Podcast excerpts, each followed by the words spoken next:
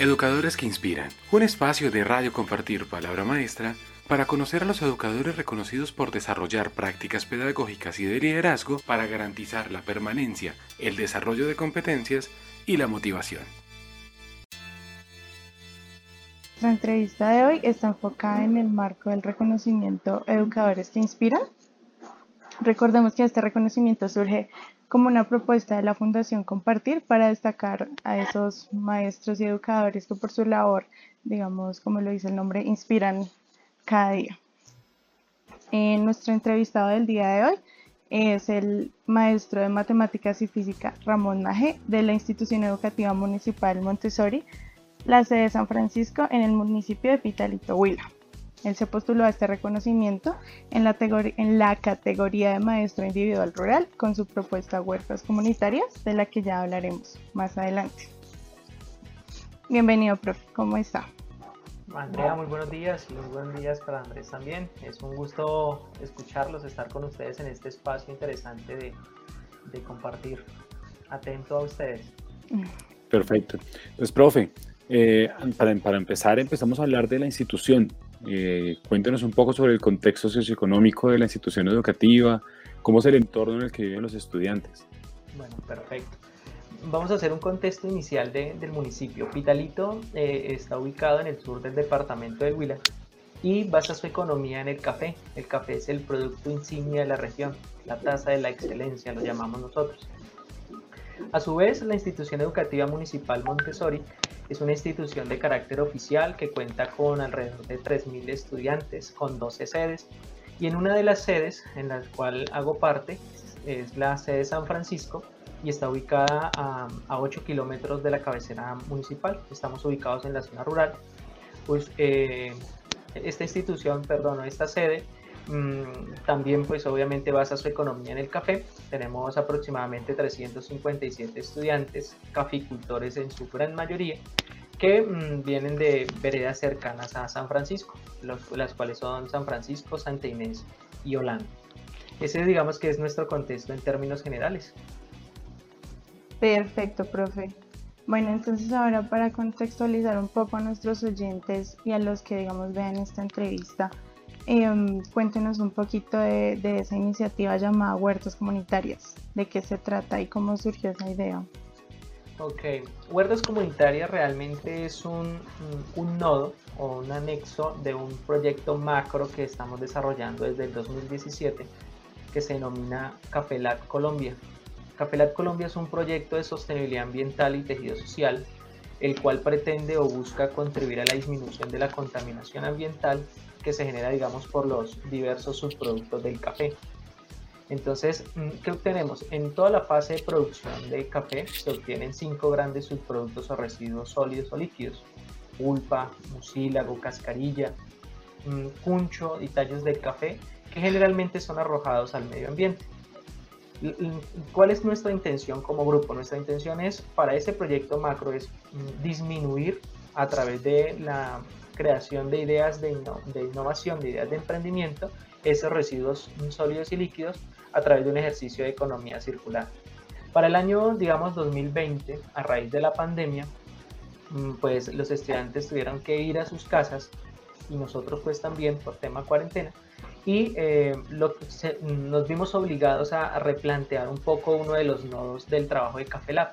De allí surge la idea, digamos, de el, de la elaboración, del diseño y creación de huertas comunitarias, dado que existe, incluso existe a nivel mundial una gran problemática, una problemática de inseguridad alimentaria, la afectación de la seguridad alimentaria a nivel global a raíz de la pandemia. Entonces eh, surgió, digamos, ese nodo en la cual a través de la pulpa del café la convertimos en compostaje útil y la abordamos en, digamos, para, para el diseño y creación pues, en marca de huertas comunitarias. ¿Por qué huertas comunitarias? La intención es que a partir de tres pasos, que nosotros transferencia y comunicación, el estudiante primero reconozca que existe una problemática. ¿Cuál es esa problemática? La problemática de la inseguridad. Una de transferencia, ¿cuál? A través del diseño, creación y puesta en marcha de la, de la huerta y de comunicación cuando el estudiante tiene la especie vegetal, pero también la comparte con su vecino y a su vez vende el producto a través de las redes sociales. ¿Por qué le llamamos huertas comunitarias STEM? Pues porque ciencia lo hacemos con, los estudiantes a través del análisis y el experimento de las vegetales. Tecnología lo hacemos a través de, del análisis mm, del control de variables a través de la creación de sensores. Estamos utilizando ahora mmm, la Microid, por ejemplo la tarjeta, eh, que estamos utilizando dado que pues estamos en este momento participando como becarios en, en, en, la beca que se obtiene del Ministerio de Educación Nacional que se denomina um, Training for Colombian Teachers que se hace anualmente para, para los becarios ir a Corea estamos en ese entrenamiento online y eh, estamos haciendo el trabajo con los estudiantes en la creación de sensores para control de variables como temperatura, humedad y demás. Ingeniería a través de la construcción de la huerta y matemáticas a través del análisis estadístico del crecimiento de las plantas. Ese, digamos, en términos generales es huertas comunitarias. Perfecto. Profe, en todo este proceso que ustedes están desarrollando y que usted está liderando, eh, pues sabemos que, que la, la, la clase física es elemental por el eje que usted trabaja. Pero en este, en este momento y en este desafío 2020, que pasó toda la virtualidad, ¿qué obstáculos, qué inconvenientes usted encontró y de qué forma los afrontó para continuar usted con el proceso de la, de la propuesta? Bueno, Andrés, eh, todos sabemos que existe una gran brecha social y educativa entre el sector urbano y rural. A raíz del coronavirus, esta brecha se incrementó más realmente la virtualidad para nosotros en el sector rural es muy limitado. Entonces, ¿qué hicimos como grupo de investigación para que el proyecto de huertas comunitarias estén siguiera su marcha?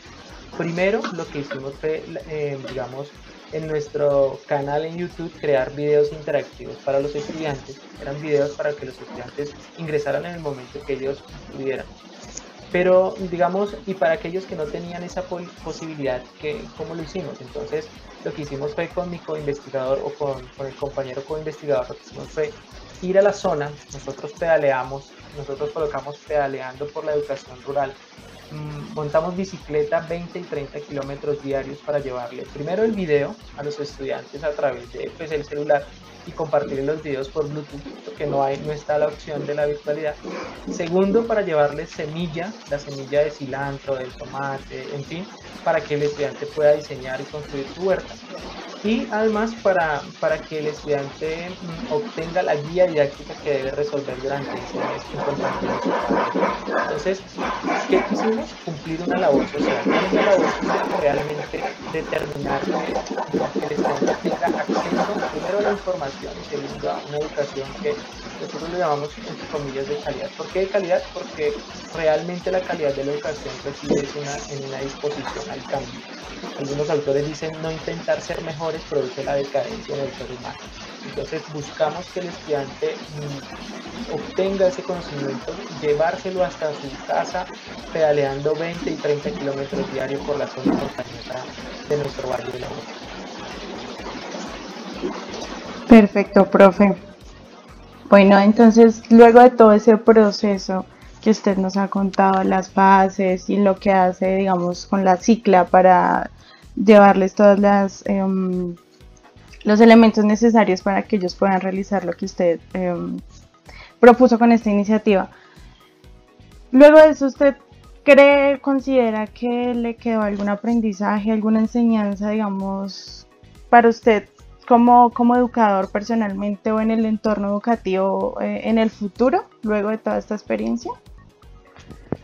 Pues es una pregunta interesante y realmente sí, se lo comento. Eh, hay dos tipos de maestros, siempre lo he dicho, el maestro del salario y el maestro que realmente busca o contribuye a la formación del ser humano.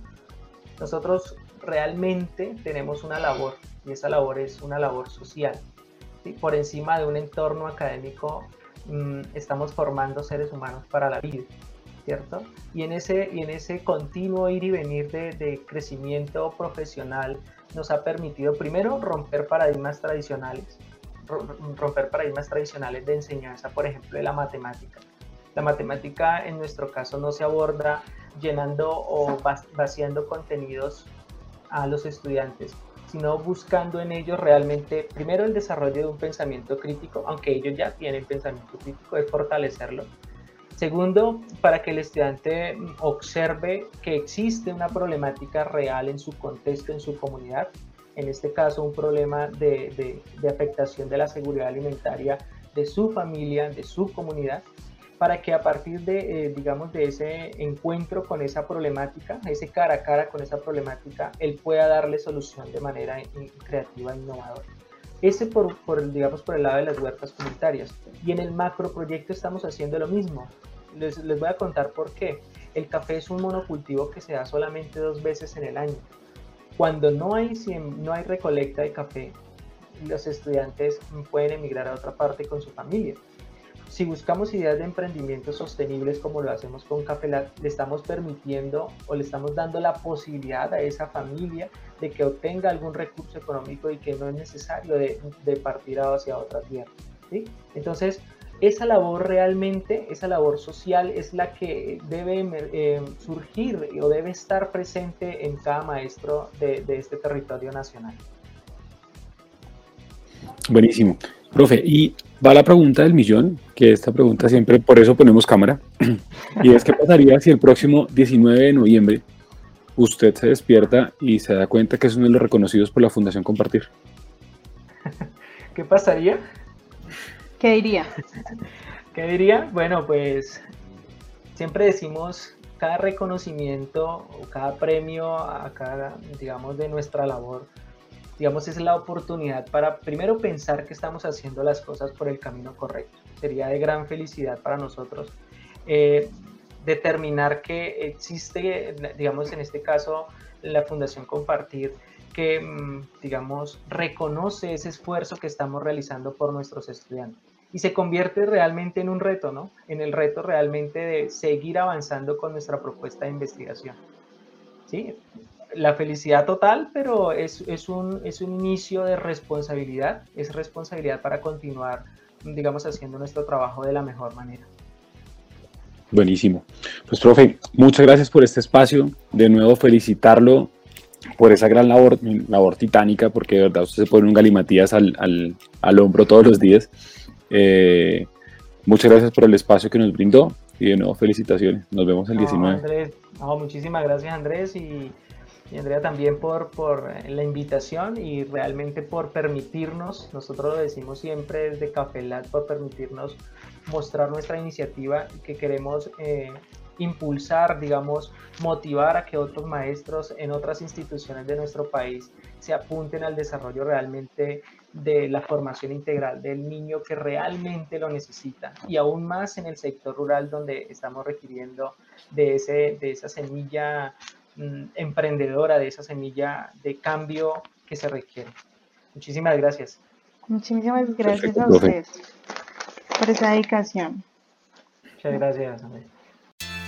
Educadores que Inspiran, un espacio de Radio Compartir Palabra Maestra para conocer a los educadores reconocidos por desarrollar prácticas pedagógicas y de liderazgo para garantizar la permanencia, el desarrollo de competencias y la motivación.